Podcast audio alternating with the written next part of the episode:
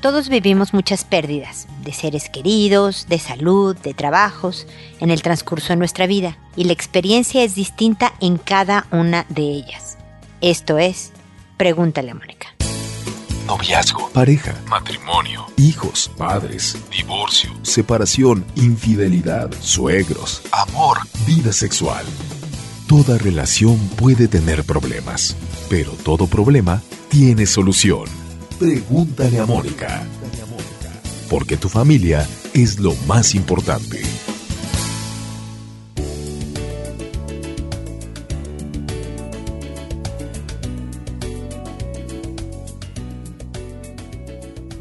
Bienvenidos amigos una vez más a Pregúntale a Mónica. Soy Mónica Bulnes de Lara, como siempre, feliz de encontrarme con ustedes en este espacio que habla de los duelos, de las pérdidas, en realidad de lo que es parte de la vida pero estoy convencida de que si nosotros sabemos lo que estamos pasando, reconocemos un proceso, lo podemos vivir mejor. Porque todo mundo conoce el duelo, el luto que pasamos cuando un ser querido fallece. Pero hay otros tipos de duelos. Si te diagnosticaron una enfermedad crónica, por ejemplo, la pérdida de la salud, incluso cuando no es crónica, cuando estás enfermo más allá de una gripe, estás viviendo este concepto de no voy a tener salud nuevamente. ¿ok? Cuando pierdes un trabajo, todo mundo sabe que existen bajones de ánimo que habla del duelo que estás viviendo en una eh, terminación de una etapa profesional. Cuando termina un matrimonio, una relación de pareja, se vive un duelo. Aquí el mensaje es reconocer mi propia experiencia. Hay quienes se ocultan, evaden el duelo, el dolor en el trabajo, otros en la rabia, otros en la dependencia emocional, otros en drogas, ¿no? Alcohol como una de ellas, en fumar mucho más. Entonces, vete al espejo. Tú puedes estar viviendo un duelo no solo porque alguien se te murió, puedes estar viviendo un duelo por otras razones. No quiere decir que todo mundo vive la experiencia de tristeza, de pérdida, de rabia, de negación con todo lo que he mencionado, es decir, con la pérdida de la salud o un trabajo o un matrimonio. Nuevamente, cada uno de nosotros lo experimentamos de manera diferente y por la misma razón debemos de ser uno, respetuosos con la forma en el que el otro vive su pérdida. Deberías de llorar, no deberías de trabajar tanto, deberías hablar del tema. Ese tipo de cosas son las que presionan, lastiman y alejan a la gente que está viviendo un duelo.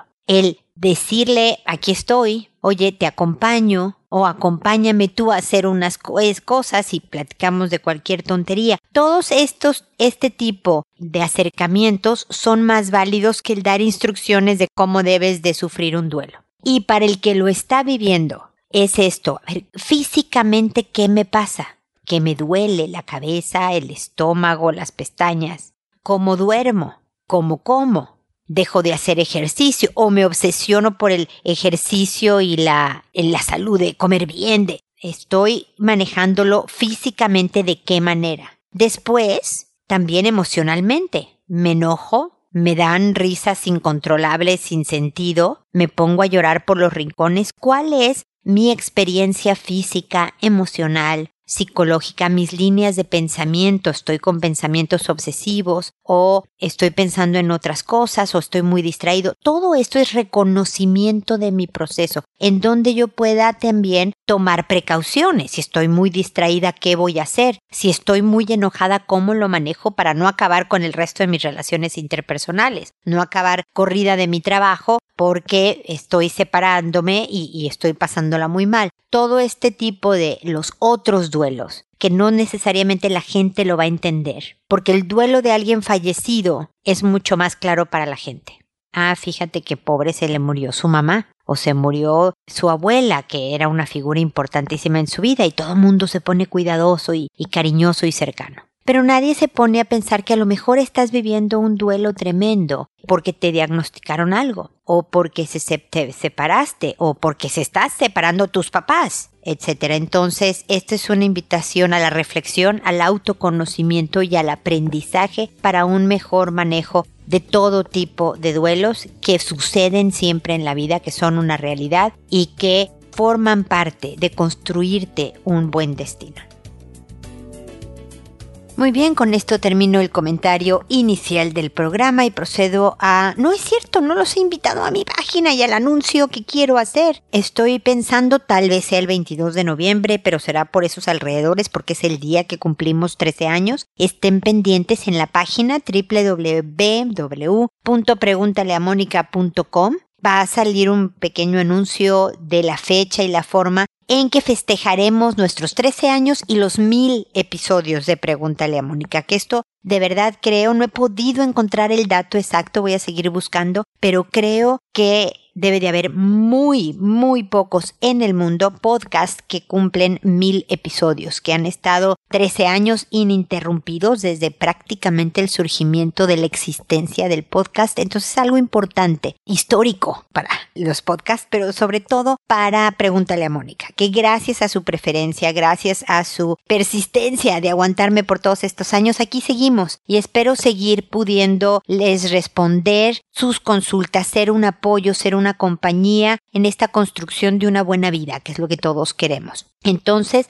va a ser el festejo una hora de streaming, es decir, voy a estar en vivo y a todo color para responder sus preguntas. En lo que llegan ustedes y me empiezan a preguntar, voy a hablar de los diferentes temas del programa de educación de hijos, de la relación de pareja tal vez. No he definido bien el tema todavía, pero es un anuncio bien importante. Vayan a la página. Desde luego en la página también están todos los episodios que ustedes pueden aprovechar. Es información de 13 años de trabajo sobre familia, pareja, desarrollo personal. Vayan oyendo los viejos episodios poco a poco, ahí están a su disposición. Si los descargan en su computadora y los suben al celular, los pueden escuchar donde y cuando quieran sin hacer uso de sus datos de Internet en su celular pero los pueden escuchar directamente desde su celular y suscribiéndose a mi programa en podcast en, en, una aplicación de podcast. No tiene ningún costo suscribirse. Pueden hacerlo desde la computadora con el reproductor, la forma de reproductor. Hay muchas maneras de oírme. Síganme por Instagram, Twitter, LinkedIn, Facebook, por donde quieran. Pongo las mismas frases en cada una de estas redes sociales para estar cercana y en contacto con ustedes. Vean los videos de YouTube, hace, hay mucho, hay artículos también en la página sobre los temas que manejo. De verdad, ahí hay una biblioteca a su servicio para lo que puedan necesitar.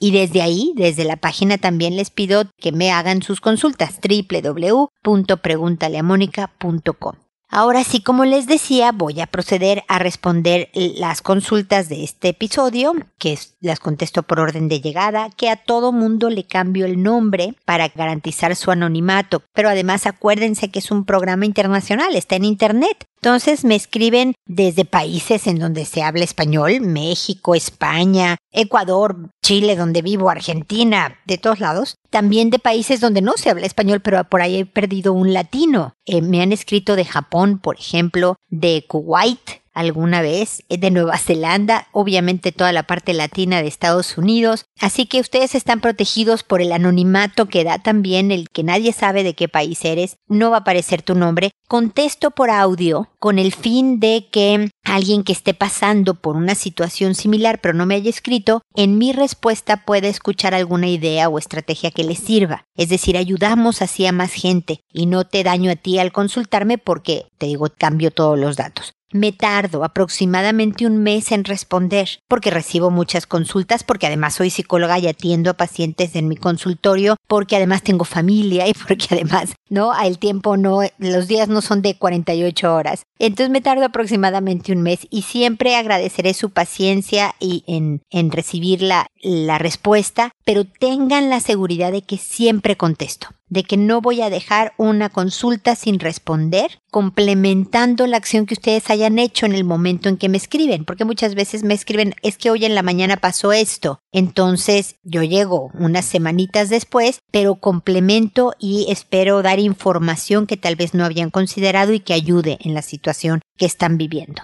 Creo que ya dije todo el rollo necesario para las consultas y entonces hoy empiezo con Daisy que me dice, no estoy en contra del matrimonio, pero sí estoy en contra de las gentes que se casan por calentura y después de un año se separan, por eso estoy de acuerdo con la unión libre, para conocerse bien antes de comprometerse para toda la vida ante Dios. Muy bien, Daisy, te agradezco que nos cuentes la postura y me parece que cada postura es válida y respetable si esto es lo que cree la gente. Yo lo que propongo en mi programa es nada más la decisión inteligente, como dices tú. Si es nada más por calentura de no, no, no, no podemos vivir juntos porque es pecado, digamos porque es algo de religión, casémonos sin haber pensado las cosas, pues sí, por supuesto que es una tontería pero no necesita ser alguien religioso el que haga este tipo de cosas, que se case en un impulso. Lo he dicho en muchos programas, el amor no es suficiente, es indispensable para una buena relación de pareja, pero no es suficiente para mantener un matrimonio. Pero también he visto, Daisy, curiosamente, en estudios científicos realizados, en mi experiencia profesional, incluso en mi experiencia personal, tengo varias décadas de vida, que ni siquiera es garantía esto de vivir juntos para conocernos bien antes de comprometernos. Yo he visto gente que vive junta y no la hace. Y he visto gente que no ha vivido junta y la hace perfecto. Y también he visto lo contrario, desde luego. Pero ¿sabes cuál fue la diferencia? No si vivieron juntos y se conocieron bien antes de comprometerse o no. Era la actitud con la que vas al matrimonio. Porque es imposible conocer el 100% de una persona en unos años de vivir juntos, fíjate tú. Puedes conocer la información importante antes de casarte, de comprometerte, incluso solo andando de novios sin vivir juntos. Te dan los datos, la pura convivencia de noviazgo inclusive. ¿No? Cómo te trata con sus amigos, cómo habla con sus papás, con sus amigos también, cómo se maneja profesionalmente, cuáles son sus opiniones de cosas que hablan de compromiso, de hijos, de trabajo, cuál es su ética personal. Si, si hace trampa en cosas, si no, si cuenta mentiras, todo esto no necesitas vivir con alguien. El que deje las toallas tiradas en el suelo, el que sea desordenado, lo puedes saber también en el noviazgo. Es la actitud con la que llegas pensando la voy a hacer. Con esta persona la voy a hacer. No se ve que sea un asesino en serie, tiene defectos, por supuesto, pero nada importante como, no sé, adicciones, infidelidades, etcétera, bla, bla, bla, bla. Pero va a haber cosas que voy a desconocer y por lo tanto mi actitud va a ser lo que me salve. Porque yo por vivir, no sé, tres años con alguien y no sé, nunca perdió un trabajo, nunca tuvimos un hijo, nunca, no voy a saber cómo va a reaccionar cuando cosas como esas sucedan, pierda un trabajo, tengamos un hijo, haya una enfermedad seria en la familia, voy a tener que vivirlas ya comprometida. Y el compromiso lo que significa es que mi actitud va a ser de apoyo, de cercanía, de reconocimiento, de acordarme cómo eras desde antes de casarnos y por eso yo acepté esta cosa que me exaspera y me dan ganas de patearte. Entonces, ¿cómo le hago para no patearte y seguir adelante? porque va a ocurrir. No sé si me explico, Daisy. Entiendo tu postura y me parece,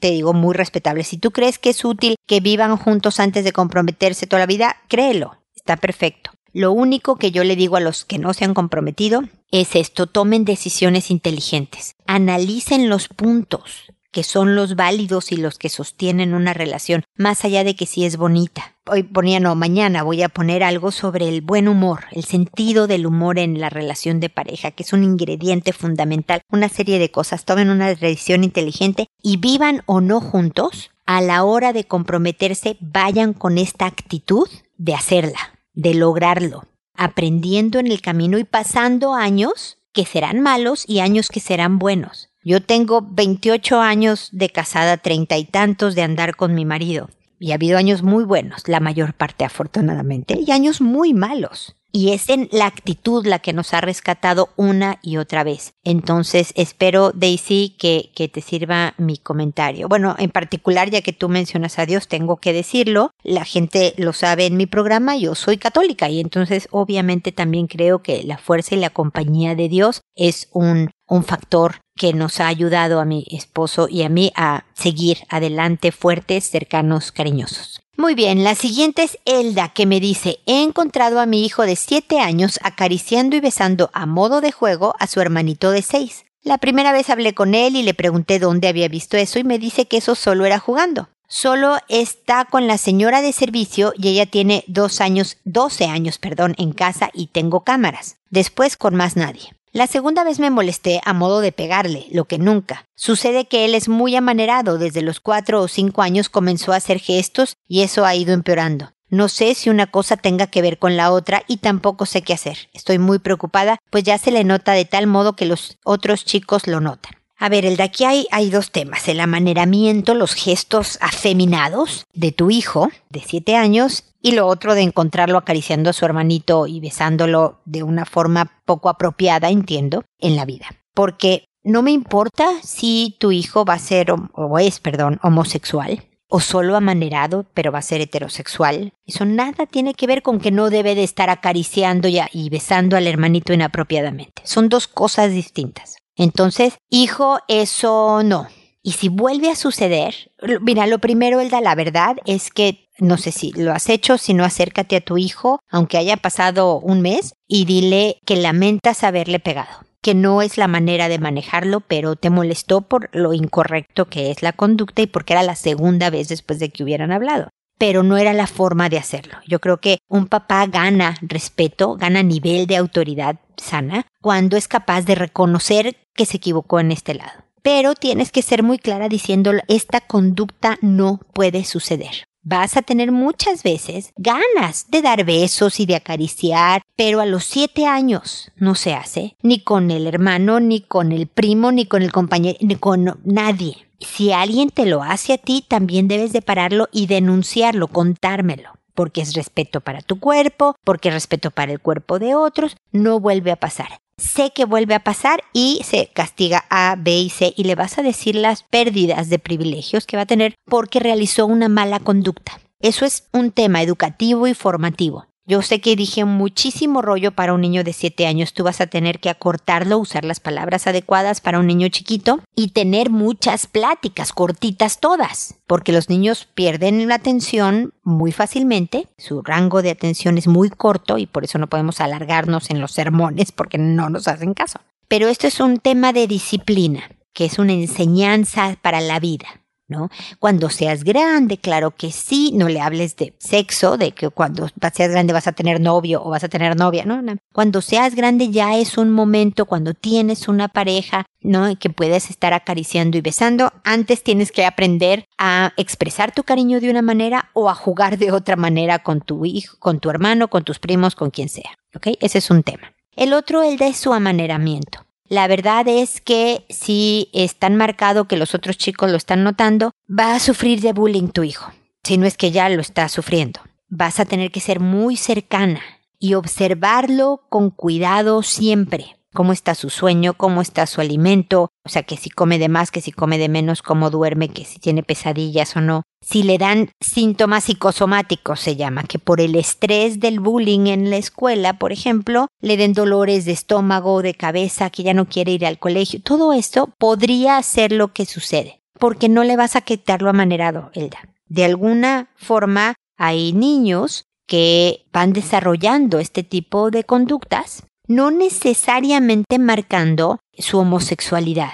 Es decir, no es garantía de que si es amanerado va a ser gay. No, hay, hay muchos heterosexuales perfectamente tranquilos y felices de que son heterosexuales, pero que son amanerados. Con la edad, muchos de ellos, sabiendo que son criticados por la sociedad, hombres gays o, o no, aprenden técnicas para irlo reduciendo. Ahora él está muy pequeño y el decirle no hagas eso, no lo hagas así, etcétera, no le ayuda, al contrario lo estresa mucho más. Solo es quererlo, solo es acompañarlo, esperar a ver cómo se desarrolla en cuanto a sexualidad, darle una buena educación sexual, el que sea heterosexual o u homosexual, no cambia la formación eh, sexual que tú le debes de dar a, a tu hijo de, de cuándo y por qué de entender la etapa en, la que está viviendo y el cuerpo, cómo se está desarrollando y las hormonas, cuando. Todo eso es igual para todo el personal. No importa su orientación sexual. Entonces, esto es muchas pláticas a lo largo de los años, Zelda, y ojalá me permitas acompañarte con las dudas, con los miedos, con las preocupaciones y que yo tal vez te pueda dar alguna idea que pueda servirte, ¿ok? Espero que sigamos en contacto.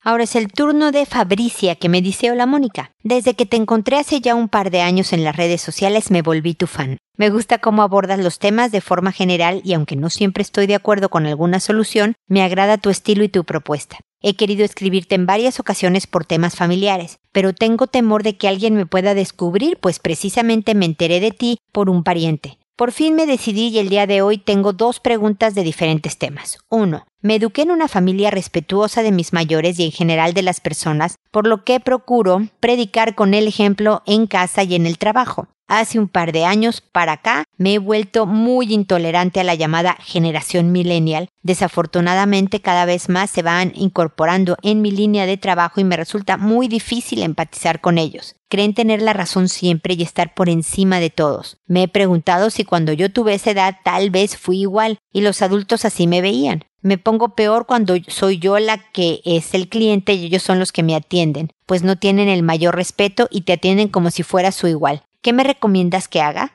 2. Por razones de espacio he estado depurando las cosas que he coleccionado a lo largo del tiempo. Según una persona llegada a mí, dice que soy acumuladora, aunque todo lo tengo en orden, limpio y catalogado. Soy de las personas que les gusta llevar un diario y los he guardado desde que me regalaron el primero cuando tenía 11 años. Mi idea es que alguna vez cuando esté retirada o tenga tiempo, los podré leer y recordar otros tiempos. En otras ocasiones pienso que en dichas hojas hay temas desagradables o tristes que tal vez no serían lindos de recordar. Luego pienso que al morir alguien pueda leerlos o quede al alcance de alguien y puedan descubrir mi intimidad. He considerado leerlos, hacer una fogata y quemarlos en un momento de reflexión y seguir adelante. Después me arrepiento pensando que pueda perder esos recuerdos. Me gustaría saber tu opinión al respecto. Agradezco de antemano el tiempo prestado a mis consultas y felicidades por tu gran labor. Fabricia, lo primero que tengo que decir es gracias por las cosas tan lindas que me dices. Me da gusto que me sigas, en realidad, que me escuches y que me digas que hay cosas que no estás de acuerdo. De eso se trata el programa, de que los criterios de cada quien se formen o se mantengan, o, pero se expresen también de manera educada, abierta y demás. Así que mil gracias por tus amables, amables palabras. A ver, vamos a tratar los dos temas. Lo primero, los millennials. Efectivamente, cada generación, de hecho habrás visto por Facebook pasar esto de que Sócrates decía que la juventud estaba perdida y era irrespetuosa con sus mayores y cada generación habla de la nueva, pues en realidad con falta de respeto, fíjate mi querida Fabricia, porque los, los ven menos, los ven prepotentes, los ven egoístas y demás, pero tengo que aceptar que esta generación que se le ha llamado millennial, que no les gusta a los millennials que se los digan, tiene características particulares, sobre todo por el estilo educativo con el que crecieron, con el producto de estos padres baby boomers que, que criaron a esta juventud millennial y que efectivamente brincan las barreras del protocolo con más eh, confianza de lo que algunos adultos mayores que ellos quisieran. Me hablas de temas, por ejemplo, cuando tú eres el cliente y te están atendiendo, ahí hay poco control de lo que tú puedas hacer para cambiar la actitud de, de la persona que te está atendiendo. Si está muy igualada, te podría decir que tú con mucha educación hicieras hincapié en que tú le hablaras de usted. Me explico cómo para que el otro ah, ah, se cohiba un poco. Hay veces que ni cuenta se dan, les vale gorro, como decimos en mi tierra, y siguen hablándote de tú y de igual igual y tú quieres un poco de distancia porque eres el cliente. La verdad es que ahí no hay más que respirar, resignarte y obtener el servicio que quieres obtener como cliente. Cuando se trata de compañeros de trabajo, de asociados en tu línea de trabajo y demás, ahí hay que tener un poco más de cuidado, porque no quieres afectar tu vida profesional. Pero yo soy una convencida también de que puedes enseñar cómo tratarte. Mi sugerencia también es que aprendas más de esta generación, que leas algunos documentos de todo lo bueno que sí tienen, que estoy segura que lo tienes también claro, pero, pero el, el retomarlo y aprovechar desde, sobre todo si tú tienes que dirigir al grupo de millennials, aprovechar desde su estilo, meterse en su vida, no que tú te vuelvas millennial y empieces a hablarle de todo a todo el mundo, pero en su estilo de sacar el provecho de sus fuerzas, de sus fortalezas, porque la verdad es que este aprecio por la calidad de vida que tienen, O sea, para ellos, calidad de vida más que trabajo sin sentido y demás es de verdad maravilloso el mantener, ellos sí mantienen un equilibrio mejor en cuanto a vida personal, vida laboral, vida familiar que las generaciones anteriores. Son creativos, son abiertos y ayudan a romper el hielo más fácilmente. Es decir, tienen muchas ventajas que pudiera sacarle el jugo. Es posible que tú siempre veas con molestia los estilos que no te gustan. Y si los millennials te desconciertan, espérate a que vengan los centennials al mundo laboral. Ese va a ser otro rompimiento importante. Pero lo que está pasando es que sí está cambiando la forma de hacer trabajo, de trabajar. Y yo creo que para bien, para bien. Así que, qué ánimo, fuerza, se puede, paciencia, aprendizaje del estilo y ojalá que te pongas creativa, te van a desafiar para un crecimiento personal, para ponerte creativa y sacar lo positivo de los millennials en tu área de trabajo, ¿ok? Y luego lo de tus diarios y tus recuerdos. Mira, la verdad es que si alguien encuentra tus diarios ya que te moriste, tú ya no te vas a enterar.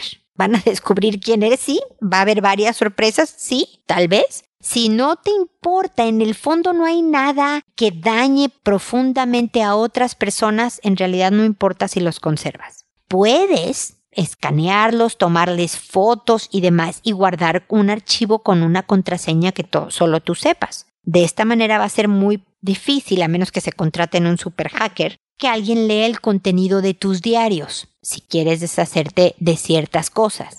El ejercicio de soltar es muy bueno, Fabricia. De todas tus colecciones, por ordenadas y catalogadas que las tengan, no sé cuántas sean ni de qué se traten, trata de deshacerte de una. Donarla, regalarla o reciclarla, tirarla a la basura, no sé qué quieras hacer, pero trata de hacer el ejercicio de soltar. Eso es muy bueno porque eh, tu personalidad coleccionista es sana, es positiva y demás, pero la línea hacia ser acumuladora y volverte dependiente y que tus inseguridades se enganchen desde ahí no es bueno. Y como un ejercicio de crecimiento, el soltar ayuda. Así que, bueno, yo lo que yo haría con mis diarios, yo no fui nunca de diario, pero si lo fuera, es eso, tomarle fotos y archivarlos en algo, porque puede ser lindo incluso en los momentos tristes, el recordar lo que fue tu vida y lo que te armó, porque, lo dije también antes, tú no eres quien eres hoy a pesar de tus defectos o a pesar de las malas experiencias. Tú, Fabricia, eres quien eres hoy por tus defectos, por tus malas experiencias. Es parte de lo que te construye y te hace única y seguramente maravillosa. Entonces vale la pena también recordar los malos momentos. Yo los escaneaba o fotografiaba, los guardaba en un archivo con contraseña y listo. Si no te quieres deshacer de esas cosas en particular, pero sugeriría que te deshicieras de alguna otra, nada más como un ejercicio de soltar, ¿ok? Espero que sigamos en contacto. Gracias por, por acompañarme en estos años que lo has hecho. Gail, espero decirlo bien los nombres que saco de internet, Gail me dice ahora, ¿Cómo manejar la frustración cuando mi hijo de cuatro años no sabe perder en un juego? Por ejemplo, siempre quiere ganar, pero si pierde se pone muy bravo y llora. Se enoja mucho con quien le ganó y no quiere volver al juego. ¿Cómo manejarlo en casa? ¿Qué decirle cuando tiene crisis y pierde? ¿Cómo manejar la frustración de que perdió? Muchas gracias. Sí, para los papás es desesperante la actitud de un pequeño que no sabe perder. La tolerancia a la frustración, Gail, en general se desarrolla, crece y medio se maneja mejor, te digo medio, hasta los 10 años. ¿Y por qué te digo medio? Porque hay veces que siendo adultos nos pasa. Ay, perdí acá. No me salió esto que yo quería hacer. Fíjate que mi plan de vacaciones era A y mi esposo quiso hacer B. Me enojo con él. Eso es poca tolerancia a la frustración. No me salí con la mía, ¿no? En un momento dado. Entonces, toda la vida es un tema, esto de perder. Pero es muy normal, es bueno saber que tu pequeño de cuatro años es un niño normal que hace una pataleta espantosa porque perdió, se enoja con el que le ganó y no quiere volver al juego. Yo he visto el otro día, no sé qué estaba viendo en la tele, de famosos jugadores de tenis, cómo rompían su raqueta en el suelo en el berrinche de que perdieron. Esta competitividad puede ser muy buena para hacerlo sanamente ambicioso y crecer en la vida. ¿Cómo lo manejas en casa? En el momento de la rabieta, de la pataleta, del berrinche que está en el suelo, gritando, llorando, enoja, no le hagas caso. No le digas cálmate, debes de aprender a perder, eso no se hace. No, déjalo. En el momento en que dice, ah, ya perdí, guarda el juego en silencio, que no sea irrespetuoso. Se vale enojarse, pero no se vale pegar, no se vale decir una grosería o ser irrespetuoso con sus papás, hermanos o personas con las que juega. Pero se tira al suelo a pataleta y tú en este momento, ¿por qué le estás guardando? Porque así yo no juego. Tú siempre tranquila. Si estás así, yo ya no juego. O sea, la que ya no va a jugar eres tú, le estás enseñando qué es lo que estás dispuesta a aceptar, cómo quieres ser tratada por este hijo de cuatro años. No enganches en conversación, es un poco lo mismo, es lo que quieres llamar la atención y desahogar obviamente su frustración. Entonces no hay contacto verbal, no hay contacto visual. Te quedas ahí para que no vaya a romper algo o romperse el algo en la pataleta, pero ponte a ojear una revista, aunque quieras ¿estás oyendo? Darle con la revista a él. Te aguantas y nada más la ojeas, mientras él se cansa de la frustración y él Después, en la tarde, la mañana siguiente, cuando esté tranquilo, dile que es bien normal enojarse cuando se pierde, que a nadie, chicos ni grandes, nos gusta, pero hay formas. Y entonces le puedes sugerir, mira, te traje esta libretita de esas chiquitas y esta crayola verde, azul, naranja, su color favorito que cuando te estés enojando por perder en un juego o por otra cosa, agarres tu libreta y rayones ahí. Desahoga ahí sí tu enojo. Pero llorar, enojarte con el que te ganó, todo eso no te ayuda a ti, hijito. Tiene que ser bien cortito y bien palabras fáciles porque está chiquirrinino. Y poco a poco lo que le falta es madurez neurológica, años de vida. Poco a poco va a ir aceptando lo mejor y manejando lo mejor Gail es normal y nada más guíalo hacia cómo manejarlo mejor, ¿ok?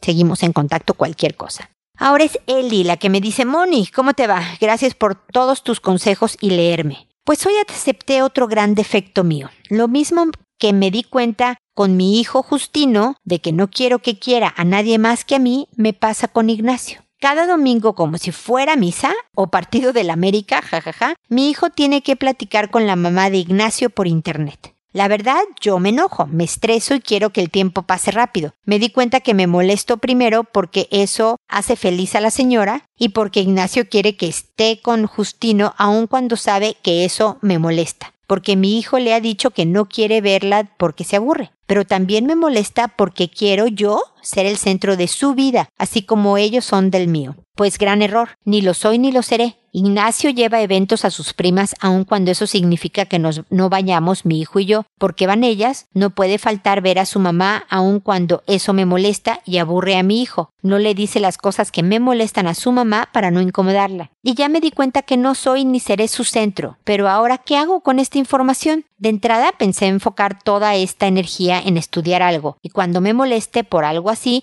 ponerme a leer y estudiar. Pero ¿cómo modifico ese pensamiento? ¿Cómo arreglo esos errores? Mi fantasía de ser su centro sería tipo de que siempre quiera estar conmigo, que en los eventos de su trabajo diga, pues qué importa que se pierdan los boletos, yo prefiero estar con ustedes, que podamos contar con todo nuestro tiempo juntos y no tener que detener un día por ver a la bendita señora, que no tenga necesidad de ver a nadie más. Cuando vivíamos en otra ciudad yo tenía trabajo y no me iba a las reuniones porque yo quería regresar corriendo a casa y verlo. No sentía la necesidad de irme con mis compañeros. Yo quería estar con él y regresar a comer todos los días y al final del día directo a casa. Pero llegamos aquí y dijo que era parte de su trabajo comer con sus compañeros, era parte de convivir, jugar fútbol con ellos, etc. Y yo me quedaba sola. Después nació mi hijo y pues ya no estuve sola. ¿Cómo le hago para manejar estos pensamientos? ¿Cómo le hago para no pedir ser su centro? Gracias, Moni. Pues Eli, gracias a ti por tu consulta. La verdad es... A ver, ¿por dónde empiezo? Tú quieres una vida idealizada, mi querida Eli. Yo entiendo, todos quisiéramos que se desbaratara el mundo por nuestra presencia, que todo se detuviera, que los hijos nos prefirieran en diferentes ocasiones contra otros planes, que obviamente nuestra pareja no tuviera ojos más que para nosotros, pero de hecho, el estar todo el tiempo juntos, tú me has oído, Eli, lo suficiente para saber que eso no es sano, que es necesario el espacio, yo sé y creo que lo primero, porque me dices, ¿cómo cambio esto? Lo primero a reflexionar es en tu vida, en tu niñez y en tu juventud, esta necesidad de atención, de mirada hacia ti tan intensa. Eli, es verdaderamente tu necesidad de ser atendida. Es mayúscula. y la demanda hacia tu pareja es muy fuerte porque no es, lo hablas como, como resignada y medio molesta, decir, no voy a ser su centro ni seré, así que bueno, ¿cómo me quito esto de encima? ¿No? Porque eres la madre de su hijo, porque vive contigo, eres la parte fundamental de su vida, Eli. Ahorita yo sé que no se lo están expresando mucho y yo quisiera llegar a ese punto donde se lo expresaran. Pero es bien importante, antes de decirte, Eli, cómo quitarte estos pensamientos, es, bueno, de hecho es parte de cómo quitarte estos pensamientos, el pensar que no es él, es normal que quiera darle tiempo a su mamá, a sus primas, a sus compañeros de trabajo y volver a él a casa con su mujer y su hijo y repartir toda la vida consiste en otros también, no solo yo. Y apreciar esto. Si tú eres de una manera en donde corrías a tu casa porque tú decidiste esto, Eli. Porque tú no te hablas con tu mamá cada semana. Porque él quiere, Ignacio quiere que su hijo, Justino, tenga contacto con su abuela, con su mamá. Eso es normal y sano, Eli. Estás tomando las cosas que son normales y sanas como una especie de ataque a ti. Y por esto estos pensamientos son tan amenazantes, Eli. Perdóname que hoy me ponga tan drástica, pero la tarea de esta consulta es esta reflexión de verlo todo como una falta hacia ti, como un ataque,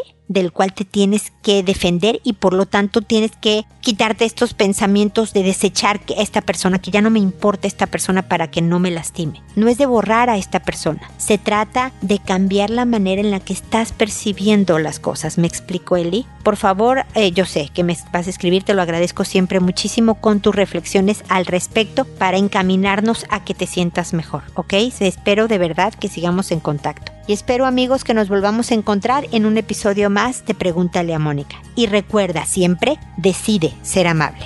Hasta pronto.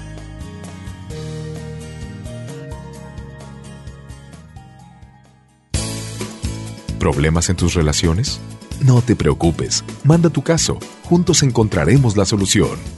www.preguntaleamónica.com Recuerda que tu familia es lo más importante.